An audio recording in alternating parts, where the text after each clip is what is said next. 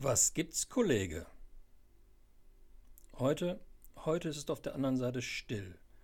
Normalerweise würde Philipp jetzt Hallo sagen und wir würden ins Gespräch kommen zu einem Thema, was uns beide beschäftigt.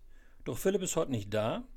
er ist Vater geworden und beschäftigt sich sozusagen mit seinem Jungkollegen Hannes. Herzlichen Glückwunsch, lieber Philipp, liebe Claudia, zum Geburt von Hannes. Ich freue mich total für euch. Und als Vater von drei mehr, nunmehr jung erwachsenen Kindern ist das eine großartige Sache, sage ich euch. Ihr habt eine tolle, tolle Geschichte vor euch. Aber aus der Perspektive eines Vaters kann man auch mal nachdenklich sein und vielleicht das ein oder andere aus, eben aus dieser Perspektive der Eltern betrachten. Und genau aus dieser Perspektive bin ich jüngst über einen, einen Begriff gestolpert im Zusammenhang mit Corona. Es geht um die sogenannten vulnerablen Gruppen. Und wenn man schaut, was sind das überhaupt, vulnerable Gruppen, dann wird man an allen möglichen Definitionen und Ecken und Enden auf die älteren und pflegebedürftigen Menschen hingewiesen. Doch, Hand aufs Herz. Kinder, was ist mit denen? Sind die nicht auch verletzlich? Gehören die nicht auch zu den vulnerablen Gruppen? Im Zusammenhang mit Corona werden Kinder sehr, sehr häufig als ein disziplinloses Jungvolk verstanden, oftmals als Superspreader ins Visier genommen und legendär. Legendär ist die Aussage der Kanzlerin, die Jugendlichen sollten doch lieber mal auf die ein oder andere Fete verzichten. Zu Unrecht.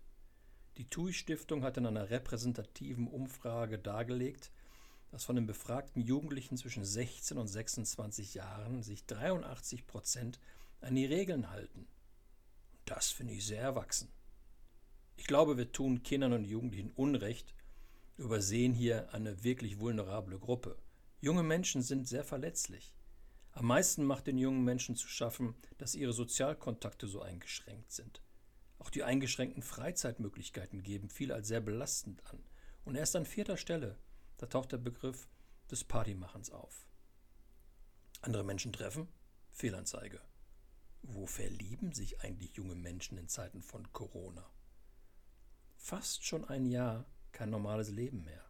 Bezogen auf das Alter eines 15-jährigen jungen Menschen ist das verdammt viel. Aber es geht mehr als um das soziale Miteinander der jungen Menschen. Sie sind in Sorge.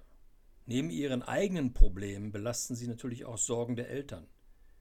Job, Existenzsorgen, Kurzarbeit, Stress, Ärger, Homeoffice.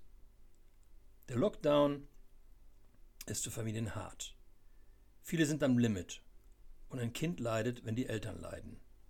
Eine Studie der UKE-Klinik für Kinder- und Jugendpsychiatrie unter 1000 jungen Menschen und 1500 Erwachsenen hat ergeben, dass wir eine deutliche Verschlechterung des psychischen Wohlbefindens in der Krise haben. Zwei Drittel der Kinder und Jugendlichen empfinden Schule und Lernen während der Pandemie als anstrengend, anstrengender als zuvor und gaben an, die Bewältigung des schulischen Alltags ist teilweise extrem belastend.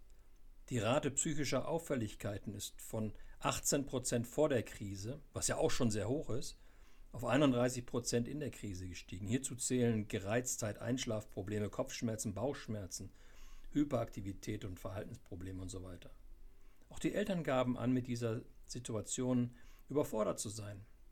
Sie waren unvorbereitet. Ja, wie denn auch vorbereitet sein auf so etwas?